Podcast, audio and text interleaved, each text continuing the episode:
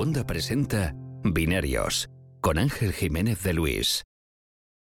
Bienvenidos a un nuevo episodio de Binarios. Esta semana está conmigo Francés Brasero. Francés, ¿qué tal? ¿Cómo estás? Hola, buenas tardes o buenos días. eh, depende del sitio. Encantado de estar con vosotros. ¿Cómo, cómo estás? ¿Cómo, ¿Cómo ha sido la semanita? Uf, movidita, eh, como suele serlo en, en todo lo que, en todo lo que hacemos ¿no? en nuestro trabajo. Sí, eh, pa- para los que no lo sepan, Francesc ha sido uno de los pocos que ha podido estar con Tim Cook en su visita a España, que nos ha pillado por sorpresa, a mí el primero, ¿eh? Eh, el- pero, pero completamente por sorpresa, me he enterado por la prensa, como, como se suele decir. Yo me enteré mm, uf, de casi, no digo de rebote, pero, pero me enteré muy, muy poquito antes. Sí, eh, además es tu segunda vez, porque la primera que vino, que fuimos, fuimos tú y yo, estuvimos los dos, y, y tú has repetido esta vez. Yo estoy en Estados Unidos, evidentemente. En pero- realidad tercera, porque eh, la primera vez que... Ah, bueno, sí, en Madrid sí, eh, evidentemente sí. Cuando vino a Madrid estuvimos juntos eh, en, la, en la Apple Store de la Puerta del Sol. Y bueno, yo posteriormente tuve la oportunidad de hablar el año pasado con él en Nápoles eh, y esta ha sido la tercera vez que me encuentro, que me encuentro con él, claro. Ya sois amigos prácticamente. Eh, pues le he regalado un ejemplar de mi libro dedicado y todo. Y bueno, y le- tengo, tengo la foto, la, la publicaremos el día, el día de la presentación, que es el, el 4 de octubre. Ahora vamos a hablar de, de tu libro también, eh, porque para eso, entre otras cosas, te he traído esta semana. Pero antes de empezar el, el programa, quiero hacer una pequeña pausa para hablar del patrocinador de esta semana, que vuelve a ser Randstad. Dejamos atrás el verano y eso en muchas empresas quiere decir que arrancan nuevos proyectos, nuevos equipos de trabajo y a veces encontrar a profesionales que encajen en estos proyectos y en esos equipos que encajen a la perfección es complicado. Pero yo, hoy, aquí en Binarios, te voy a dar la solución. Si estás buscando directivos o perfiles altamente cualificados para tu empresa y no sabes por dónde empezar, Randstad Professionals, la consultora de selección del grupo Randstad, te ayuda a seleccionarlos, ya sea de forma indefinida o temporal, a través de Interim Professionals. Hablamos de un equipo especializado por sectores y puestos junto a una metodología propia de selección que te garantiza los mejores candidatos. Randstad Professional te presenta la nueva generación de candidatos imparables que tu empresa necesita. Encuéntralo en randstad.es barra imparables. De nuevo, eso es randstad.es barra imparables. Tienes la dirección, la URL en las notas de este podcast. Muchas gracias a Randstad por patrocinar este episodio de Binarios. Y ahora sí, vamos con ello. Cook, ¿qué tal? En distancia corta. Eh, empezó con un good morning como las, como las keynote. no, yo creo que es más tímido, que las, las keynote eh, están eh, mm, completamente eh, minutadas, ensayadas, eh, se sabe qué se tiene que decir en cada momento, en cada minuto y en cada segundo, vamos. Eh, y, y las entonaciones. Eh, la distancia corta es eh, mucho más normal, no, no eleva la voz tanto, eh, no hace tanta gesticulación y, y hace pues eso, una conversación mucho más normal de entre personas. A mí me dejó sorprendido cuando hablamos con él la- aquella vez en Madrid, que era una Apple un poco distinta a la que es ahora, porque Tim Cook ha tenido que pasar, y, y en parte es una de las razones por la que ha estado aquí, ¿no? Se ha ido a Europa a hablar de procesos regulatorios y tal, y es una compañía un poco más grande y está metida en más, en más berenjenales, pero me sorprendió que es muy tímido y muy inteligente. Es, es una combinación un poco extraña. Em, tiene, tiene una cosa que me encanta y que siempre recuerdo y siempre intento eh, aplicar, y es que cuando le hacen una pregunta no te responde, se queda como dos segundos pensando y luego te responde. Y eso es algo que, que, mm, que a mí, por ejemplo, me cuesta mucho. A mí me van a hacer una pregunta y enseguida empiezo a balbucear y empiezo a hablar y empiezo a... mientras voy preparando la respuesta en mi cabeza, ¿no? Como que no quiero dejar ese silencio, pero Tim Cook se siente cómodo en ese silencio y está pensando y luego te da una respuesta como de una claridad de pensamiento increíble, ¿no? Sí, Eh, sí. Y es una de las cosas que me, que me sorprendieron mucho. Yo creo que eh, Jobs, por ejemplo, eh, yo nunca le entrevisté uno a uno, ¿no? Pero sí que tú lo entrevisté en algunas, en, comunal, ¿no? Con varios periodistas en la misma reunión. Y era una persona que enseguida saltaba, enseguida te daba una respuesta. Algunas veces no, algunas veces se paraba y pensaba, ¿no? Pero, pero siempre te daba una respuesta y, y le iba construyendo sobre la marcha. Pero Tim Cook es muy reflexivo en ese sentido, pero luego te sorprende con una calidad de, pensamiento y una capacidad de síntesis increíble. Sí, yo creo que es muy cartesiano. Eh, mm, Cook, eh, cuando le haces una pregunta, te está mirando a los ojos fijamente, es decir, está intentando empatizar contigo y saber mm, cuál es el mensaje que le quieres transmitir. y, la escucha completamente y una vez acabado mm, se toma una pausa que igual es medio segundo, pero entonces comienza a es eh, bastante claro después, por eso sus respuestas eh, son eh, normalmente bastante válidas, sobre todo para los periodistas es genial, porque lo puedes coger y, ponerlo, poner la respuesta entera, el trabajo luego recortar si tienes que ponerla medio escrito. Sí, nunca dicen nada extra que no necesite, no le mete, no le mete fluff, no le mete nada mm, accesorio, ¿no? Es como siempre la respuesta exacta, las palabras, una economía de la palabra increíble lo que tiene este señor. Quizás es esa una, de sus, perdona, eh, eh, quizás es esa una de las características que ha hecho que lleve a Apple a donde está, es decir, mm, eh, él, se encargaba de los temas de, de producción y de distribución de material. Hoy en día, cuando sale un iPhone, se lanza en todo el mundo. Y acuérdate eh, que eh, en determinadas épocas salía un iPhone y teníamos que ver en qué fecha iba a caer en España, ¿no? Porque siempre iba Reino Unido, Estados Unidos, eh, Australia, primero, digamos. Un mes después. Sí, sí, un mes después o, un mes y medio. Bueno, en fin, muchas veces tardado. Ahora no, ahora llega a todas partes al mismo tiempo. Y yo creo que eso es bastante mérito suyo. Y, ahora se vende mucho más. Es decir, ahora estamos hablando, no solamente es que ahora sea global, es que es global con el triple de unidades vendidas. Exacto. no, la, escala del iPhone es, es, difícil, no te paras a pensarlo. O sea, si eres periodista y estás en este mundo, sí le das un par de vueltas de vez en cuando, pero, pero la mayoría de la gente que se compra un iPhone no lo piensa. Pero tener un producto así de complejo, así de bien terminado, con estos materiales, en todo el mundo, el mismo día, a las dos semanas de anunciarlo, es, es, un milagro de la, de la logística, o sea, es, es, una locura, bueno, de la fabricación. esto no pasa con ningún otro producto de consumo creo, con este, de este nivel de complejidad. Es imposible en, estas, en este volumen de, negocio, ¿no? Sí, sí. Y sin que nadie haya fotografiado la caja. Bueno. La caja, la caja, digo. ¿eh? Sí, lo, que ellos saben que pueden controlar mejor, ¿no? La caja, el software, esas cosas. Luego el, prototipo y demás, eso sí, siempre se escapa. ¿eh? Sí, sí, eso sí. Bueno, también es que los fabricantes de fundas necesitan al menos los planos. Y si tienes los planos, ya puedes renderizarlo, ¿no? Bueno, ¿qué te contó? Eh, pues hablamos muy poquito porque estas mm. visitas por Madrid fueron bastante medidas. Entonces, eh, en el encuentro en que estuve yo estaba un eh, ilustrador español que se llama Ignasi Monreal que trabaja en campañas de publicidad increíbles de Gucci, de Bulgari, ha trabajado para Rosalía, para Dua Eh, es eh, un creador, eh, mm, bueno, increíble, un, gran artista. Yo no conocía su obra y la conocí a raíz de esto. Entonces, en el encuentro, pues dimos, digamos, un pequeño paseo, conversación con Monreal y Monreal estuvo enseñando en diversos iPads su, su obra.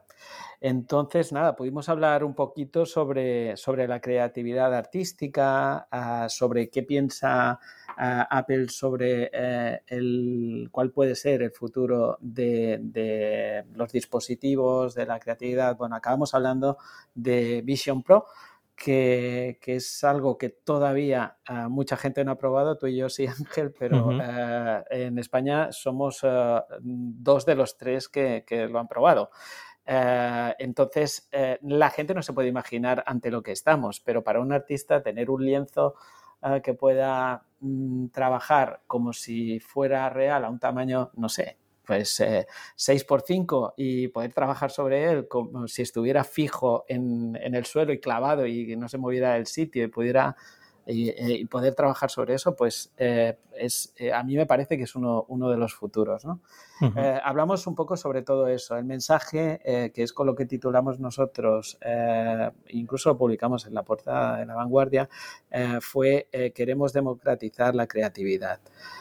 bueno, es, es curioso porque mucha gente dirá que que mm, Apple es una compañía cara, eh, sus productos son caros, sí, son más caros que otros, evidentemente, pero, eh, y eso quizás no casa tanto con democratizar, pero sí casa con democratizar la creatividad, el proporcionar herramientas para que mucha gente pueda crear vídeos increíbles, pueda crear audios también increíbles, pueda crear eh, obras pues artísticas o, de creatividad, vamos, mm, eh, de una forma sencilla, rápida y sin equipos ultra costosos.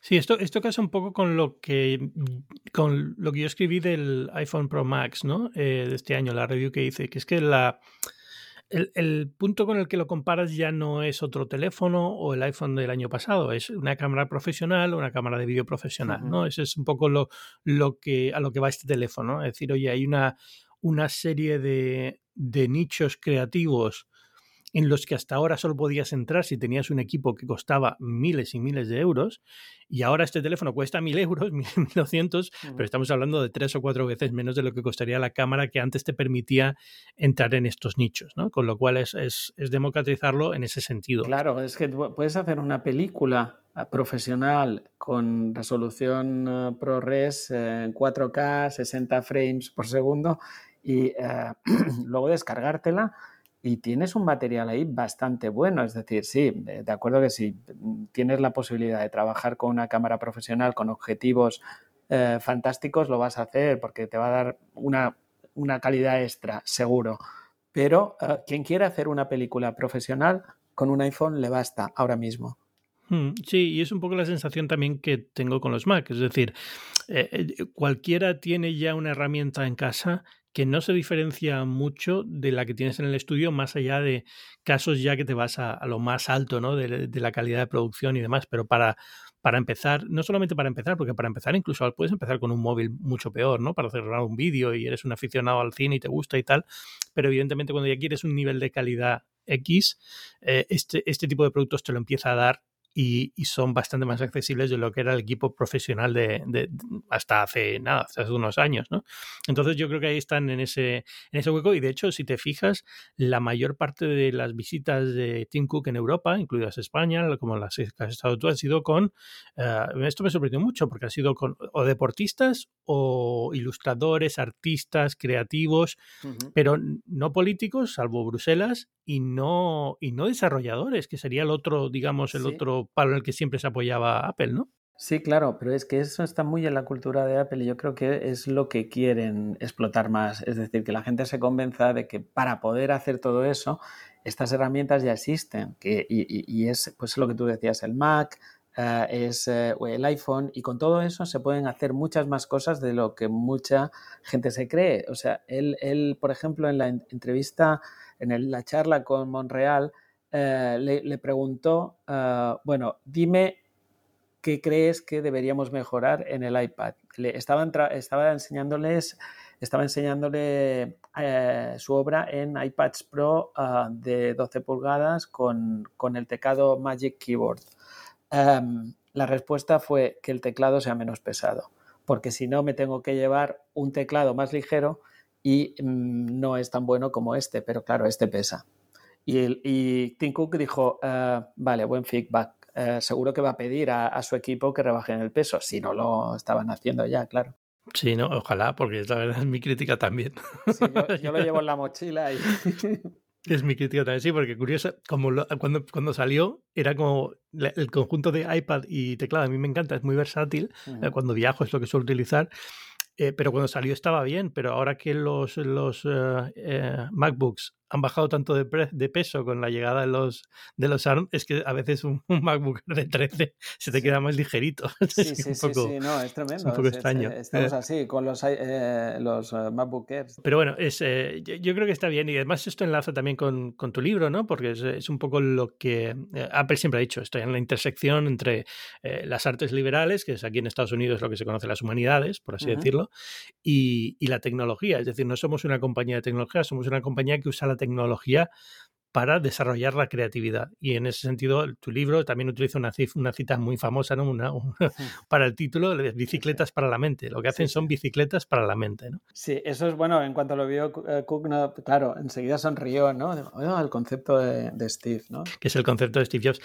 Cuéntame un poco, ¿cómo te has lanzado a escribir? Eh, te, admiro un montón, ya esto lo he dicho en privado, pero yo te admiro mucho. Cualquier periodista que es capaz de escribir un libro entero, yo lo admiro porque yo acabo un artículo y, ya no tengo energía para el resto de la semana si es muy largo. La verdad es que el proceso de escribir un libro es... Eh, yo, yo, yo, pensaba, pues nada, pues es escribir, me siento y voy escribiendo como hago siempre. Y, y no, eh, porque cuando escribimos artículos tú lo sabes, tenemos una extensión limitada y entonces eh, normalmente te estructuras un poco la información como la quieres dar y, eh, y, la escribes y ya está, se acabó. Pues, ¿qué pueden ser? 4.000 caracteres, 6.000 para un artículo largo, 8.000 si quieres hacer un súper artículo, pero ya está. Claro, cuando empiezas a escribir el libro, yo empiezo a escribir y cuando llevaba 4.000 caracteres del primer capítulo digo, ¿y ahora qué más pongo? Pero claro, ah, así no llegas a escribir un libro. El libro finalmente ha tenido casi 470.000 caracteres. Entonces, eso eh, es muchas horas ahí delante del ordenador. O sea, tienes que empezar a escribir a lo largo, que, no, que no es sencillo, ¿no? Y la idea es, eh, eh, estuve, bueno, mm, hablando con, muchos colegas, de fruto de conversaciones como las que hemos tenido tú y yo, ah, con Eduardo Arcos, em, con Pedro Aznar, eh, la idea es, eh, era conectar un poco los puntos que nos han llevado desde mm, la sociedad analógica a la digital. Y eso, eh, primero, puede ser un tostón y luego ah, es un trabajo complejo. Entonces, eh, lo que pensé es, eh, bueno, a la gente nos gustan que nos expliquen historias humanas, vamos a contar las historias humanas que hay detrás de, todos, eh, de toda esa gente que nos ha llevado ahí. Entonces empezamos con el garaje de Hewlett Packard en Palo Alto. eso es lo que dio origen a una zona que era rural prácticamente, a, eh, dio origen a mm, Silicon Valley a la larga, eso y tener al lado la Universidad de Stanford y evidentemente la cercanía con San Francisco. bueno, pues voy explicando cosas ahí eh, y bueno, repaso, ah, bueno, por ejemplo, ahí eh, uno de los capítulos que más gratificante escribí fue el de Seros Park, porque es una historia maravillosa. es el lugar donde donde surgieron muchas de las maravillas que estamos usando todavía hoy, ¿no? Sí, esto me hace mucha gracia porque lo de Xerox Park siempre es como Apple copió lo que tenía Xerox. En realidad Xerox era como un, centro de desarrollo en el que se ensayó todo lo que hoy usamos normalmente, ¿no? No solamente de Apple, de todas las compañías. Yo creo que todas las tecnologías estaban allí en Xerox Park y, y, todo el mundo se inspiró en, en, lo que vio en esos tours que hacían a, a, empresarios, a gente local y tal. Y todo el mundo empezó a, digamos, eh, son los que es, como, Como, es, eh, ¿Cómo sería la expresión? Bueno, son los que realmente, mm, digamos, pusieron todo sobre la mesa, ¿no? Exacto, así es, como, así es como vemos el futuro de la computación. Sí, sí, y el resto miraron y dijeron, caray, pues sí, pues eso, es eso. Es que, pues, es que, bueno, les debemos, por ejemplo, el ratón, que, bueno, todo el mundo lo sabe, les debemos los, las, las ah, ventanas... Ah, eh, dimensionables dentro de la pantalla del ordenador, les debemos, eh, bueno, mil cosas. La computación eh, dirigida a objetos, que es una cuestión más técnica, pero, pero, pero es que es un salto fundamental en la, en la computación. Ah, bueno, sí, eh, Steve Jobs vio cosas ahí y, las copió, pero... bueno, ah, sí, pero las copió en el sentido de que Xerox era perfectamente, eh, estaba perfectamente de acuerdo con esto, pues también consiguieron participación luego en Apple y demás. ¿no? Es decir, era todo un acuerdo, no era una... Sí, fue, fue fruto de un acuerdo. Incluso eh, el propio Bill Gates también reconoció, reconoció que él había copiado, que aunque mm, él copió, no lo hizo tan bien como, como lo hizo Jobs. Bueno, pues eh, ahí estaban todos. No fueron eh, exactamente los únicos, ¿no? Pero bueno, es, es una parte de la que hablamos de la que hablo bastante en el libro. A mí hay una, hay una cosa que no sé si tratas en el libro, que es, eh, es un detalle, una, una, anécdota curiosa en el desarrollo del, primer MacOS, ¿no? el, primer sistema operativo de Apple, el primer sistema operativo famosamente que tenía iconos, ventanas y y, podías manejar con el ratón, la primera interfaz gráfica. Eh, comercial. Evidentemente la vieron en Xerox Park y empezaron a adaptarla. Pero lo, eh, que eh, uno de los jefes de proyecto que estaba encargado de hacerlo simplemente fue con Jobs, lo vio, vio una demo rápida y cuando llegó a, a casa empezó a desarrollar, pues oye, esto es el futuro, vamos a empezar a hacer algo parecido, vamos a empezar a movernos por aquí. Y, y cuando tenían el producto terminado, la gente de Xerox fue a verlo. Y, y, se quedaron sorprendidos porque, y esto me gusta porque es una historia que, explica cómo funciona la innovación, ¿no? Porque se dieron cuenta de que podías poner una ventana sobre otra, y eso ellos no lo tenían. Las ventanas eran, digamos, bidimensionales en el espacio, es decir, tú podías poner una ventana junto a otra, pero no una por encima de la otra. Pero como esta persona fue a ver la demo rápido y no sabía, Y la persona me dijo, bueno, pues, pues parece que son ventanas que flotan en el espacio, así que se podrá poner una detrás de la otra. Y lo programó todo para que fuera así, que hoy en día parece lo natural, pero en serio no se les había ocurrido, ¿no? Es un poco, un poco cómo funcionan estas cosas. No lo, no lo explico eso exactamente, ¿eh? pero, pero sí que enseguida cuando llegaron allí eh, se pusieron a, a, a crear una interfaz gráfica de usuario como la que habían visto en Seros Park y de repente pues acabaron teniendo un sistema que estaba mejor, claro. ¿De qué más hablas? Uf, eh, mucho. Eh, hay, mm, la verdad es que el, hay cosas que me han llevado mucho tiempo. Por ejemplo, definir cómo... Hay, hay más cosas en, realidad sobre, sobre el tema de Seros Park, que es, es inacabable. Eh, eh, hago una historia sobre, sobre la propia Apple. Eh, mm, no es el único capítulo, eh, el único capítulo en el que acabará saliendo Apple de una forma muy marcada, porque hay otro capítulo mm, dedicado solamente al iPhone. Luego hay una que llamo Solo se, te concederá un deseo, que es Microsoft, que con todos sus éxitos y toda la contribución que ha hecho a, la computación, mm, hay cosas que eh, yo creo que Bill Gates tiene varias espinitas clavadas porque no le han salido muchas de las cosas que él vio.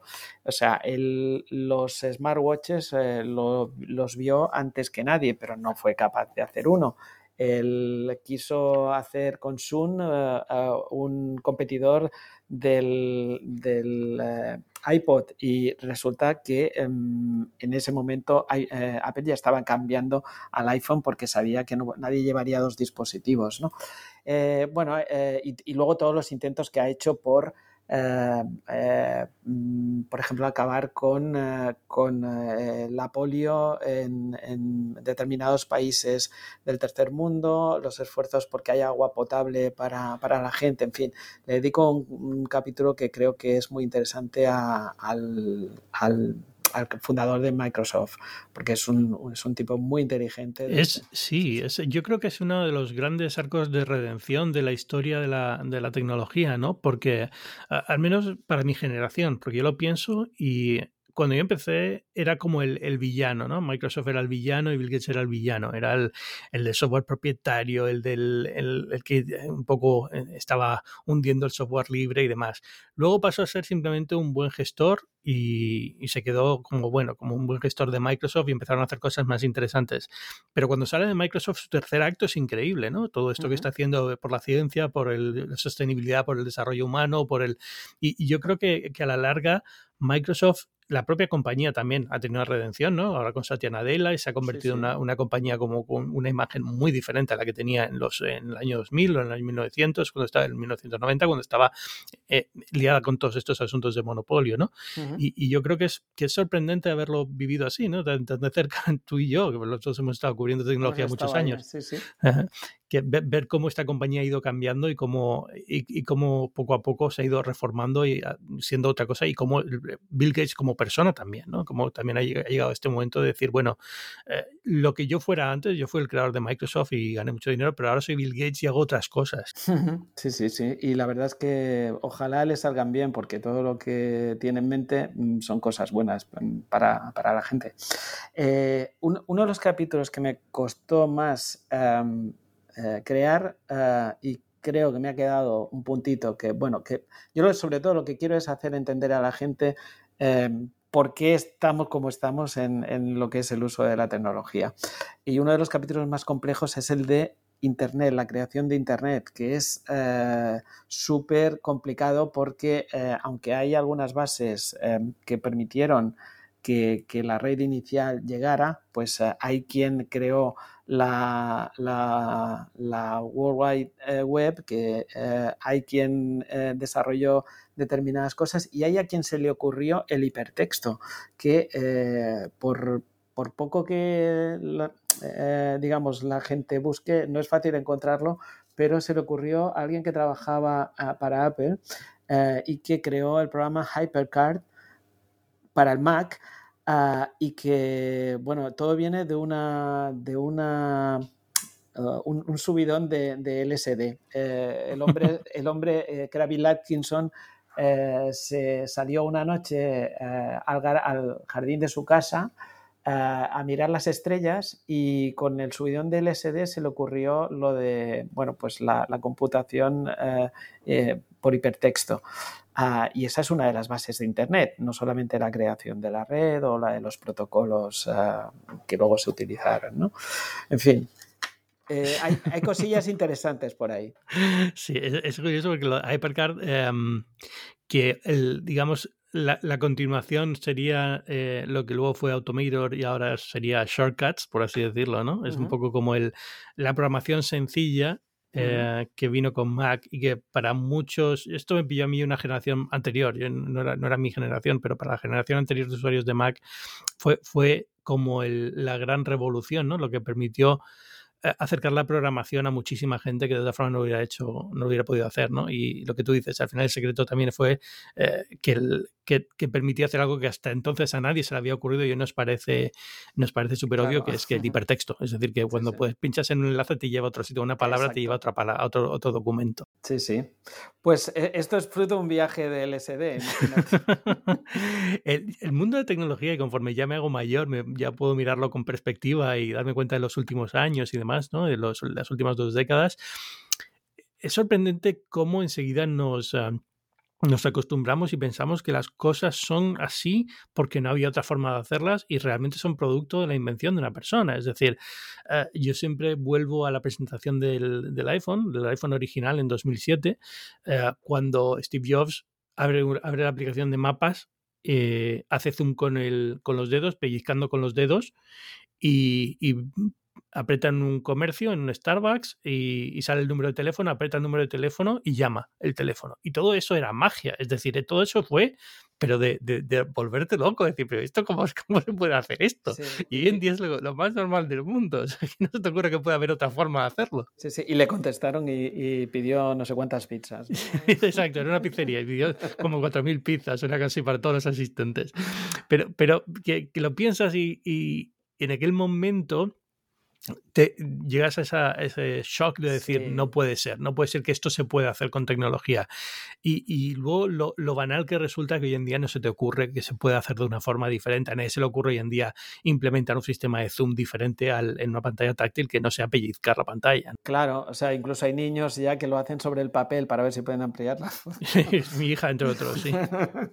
Pero sí, evidentemente, yo lo que intento hacer entender en el libro es que eh, todo eso, cuando el día que se presenta y a la presentación del iPhone le dedico mucho, eh, es eh, la gente iba abriendo la boca sorprendidísima. Eh, es una revolución, por eso le dedico todo un capítulo solamente a un dispositivo. Es el único que tiene hmm. un capítulo dentro del libro. Bueno, también hablo de, algunas de las compañías que han sido clave en, la, en, la, telefonía, porque es un sector muy importante en la digitalización, como, como fuera Nokia, Ah, y, su plataforma en llamas que, eh, bueno, que era una, alegoría que explicó Stephen Elop cuando se estaban hundiendo y que fue toda, bueno, una revolución. Habló de las Blackberries, hablamos de, Samsung, que, bueno, es una compañía exitosa y por qué.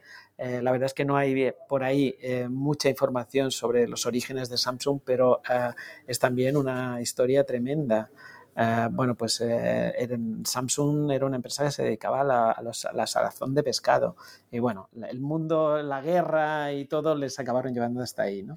Casi todas estas compañías luego tienen unas historias muy curiosas, ¿no? Evidentemente Apple surgió como una compañía de, de, ordenadores. La mayoría de Silicon Valley, digamos, tenía una idea muy clara de lo que quería hacer, pero luego te vas a, las empresas asiáticas, sobre todo, por, precisamente por lo que tú has dicho, ¿no? El efecto de la Segunda Guerra Mundial y cosas como Nintendo, que empezó siendo una compañía de cartas de juego.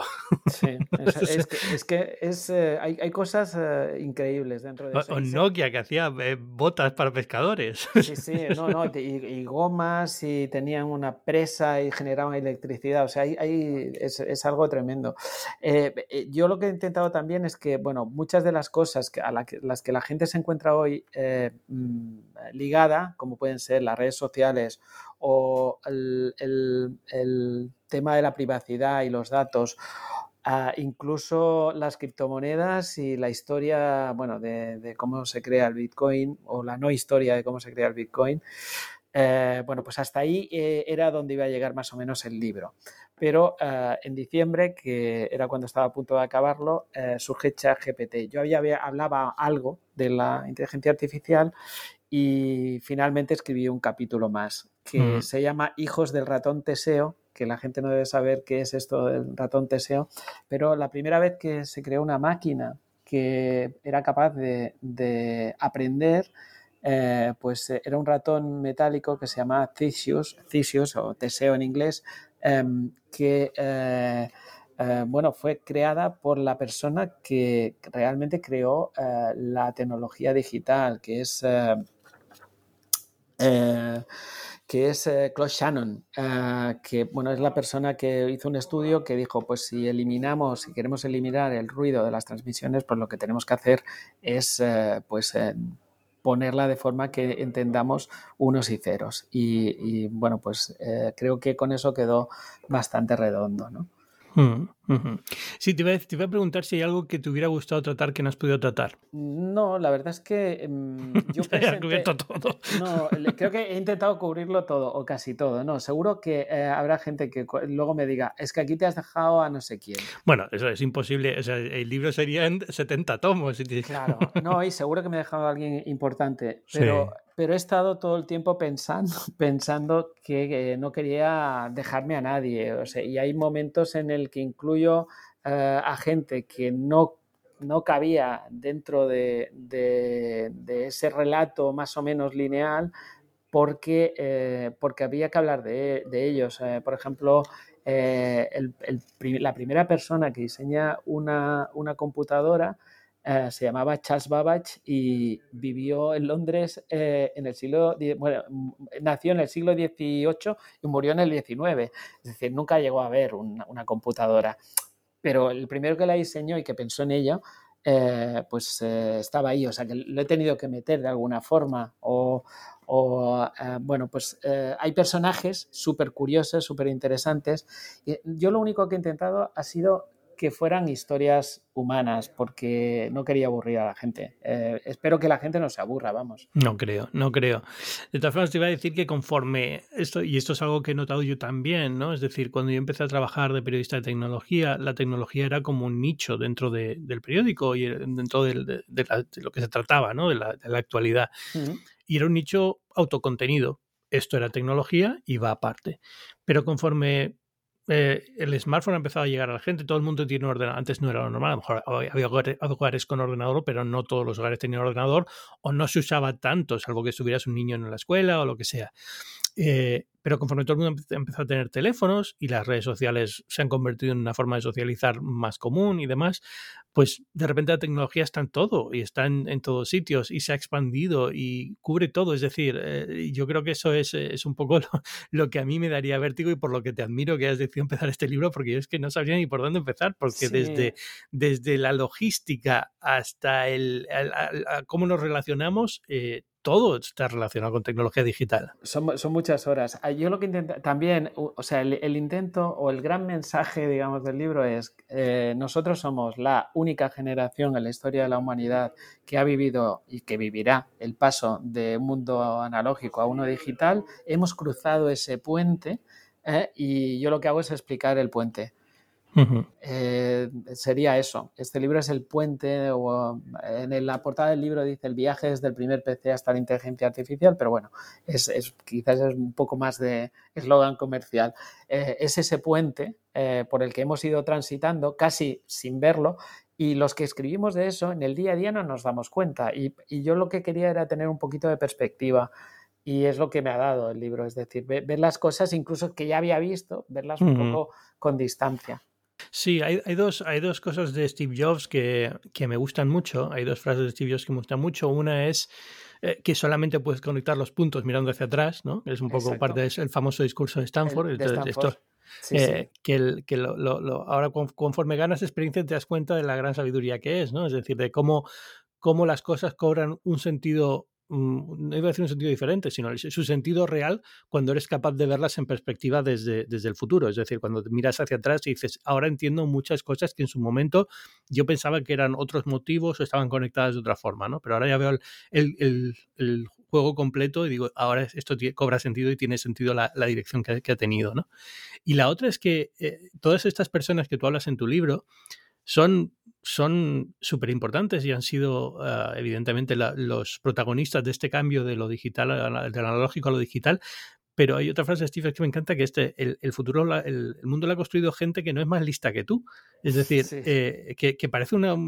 ¿Cómo voy a comparar yo con Steve Jobs o con Bill Gates o con quien sea, ¿no? Con Charles Babbage o con, o con Sean pero, pero al final lo piensas y son personas como eres tú y simplemente tienen la, el, el, impulso de hacer cosas y se preocupan por hacer cosas, pero no son, evidentemente algunos van a ser más listos que tú en unas cosas y otros en otras y tú a lo mejor eres más listo que ellos en otras cosas o tienes más experiencia o más recursos o algo, ¿no? Pero, pero en realidad lo que hace falta para, para, para ser protagonista de estas historias y cambiar el mundo, lo tienes tú, ¿no? Es, es como hacemos el círculo y volvemos al principio con Tim Cook y el, teléfono.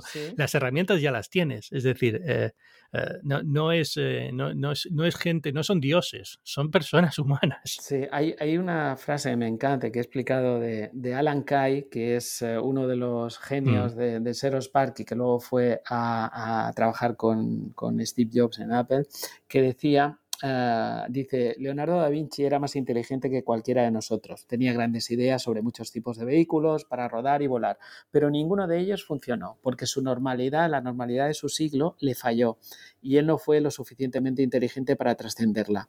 Y entonces compara a Alan Kay a Leonardo da Vinci con Henry Ford si tuviéramos que decir quién era más listo, más inteligente, diríamos todos que Leonardo da Vinci, evidentemente. Pero él dice, Henry Ford no era ni de lejos tan inteligente como Leonardo, pero no tuvo que serlo porque nació en el siglo correcto. Y lo normal es que fue, eh, y lo normal fue suficiente para él. Fue capaz de hacer los millones de vehículos que Leonardo no pudo hacer. Y la razón por la que eh, lo normal fue suficiente para Ford fue un tipo, Isaac Newton, que cambió el contexto del siglo en el que estaba. Es decir, cuando alguien te cambia el contexto y te da una herramienta que te permite llegar más lejos, tú acabas siendo quizás el genio que has, que has hecho algo, ¿no? Eh, pues es, eh, digamos, ligando con el pensamiento ese que me decías tú, ¿no? Bueno, pues eh, ahí te lo dejo. El, libro, ¿cuándo se presenta? Se presenta el próximo día 4 en Barcelona, la librería Más Bernat de la calle Buenos Aires 6 de Barcelona a las 7 de la tarde. me gustaría presentarlo en más sitios. Yo voy a, a probar, a ver si lo consigo. Eh, por ejemplo, Madrid, que, que, sería un, una magnífica plaza donde presentarlo. De todas formas, para, para, quienes quieran estar atentos o no puedan hacer Barcelona, ¿el libro cómo se llama? Se llama Bicicletas para la Mente, es de Editorial Península, que es del Grupo Planeta. Se vende en todas las plataformas, eh, ya sea FNAC, Amazon, El Corte Inglés, eh, Apple Books están todas ya en preventa y el día 4, el mismo día de la presentación, sale a la venta. Todo el mundo que esté escuchando este podcast, eh, entiendo que escuchan este podcast porque les gusta o les interesa la tecnología. No va a haber ningún libro este año mejor, pero vamos, ni la biografía de Elon Musk, si te gusta la tecnología para leer, así que llevando a todo el mundo a, leer este Bicicletas para la mente de, de Francés Bracero. Francés, Siempre es un placer tenerte en Binarios. Eh, para la gente que, aparte de este libro, quiera leerte en otro sitio, cuenta un poco lo que haces. Eh, pues nada, yo soy redactor de tecnología, eh, de consumo en La Vanguardia y, bueno, es el diario que si, al que si accedéis por la web y lamento que hay muros de pago y que no todo es gratis. Em, si, si, accedéis a la web podéis leer eh, muchas informaciones mías a lo largo del año. y aunque parece que somos competencia, realmente nos llevamos muy bien generalmente en el sector. Ya sabéis que, yo soy yo soy Ángel Jiménez de Luis y escribo en el diario El Mundo sobre tecnología, pero también en otros sitios, ¿no? Como fuera de serie, en Class Paper, en muchísimos eh, medios. La forma más fácil de contactar conmigo siempre suele ser a través de Twitter o X o como queráis llamarlo, en arroba Ángel Jiménez o en Instagram en arroba Ángel Jiménez o si tenéis threads, arroba Ángel Jiménez. Generalmente arroba Ángel Jiménez soy yo, salvo alguna red social que se me ha quedado un poco descolgada. Pero por lo demás suele ser la forma más fácil de encontrarme. Y ya sabéis que esto es Binarios, un podcast semanal de tecnología. Esta semana gracias a Randstad por patrocinar este episodio, pero la semana que viene volvemos con más información. Muchas gracias y adiós.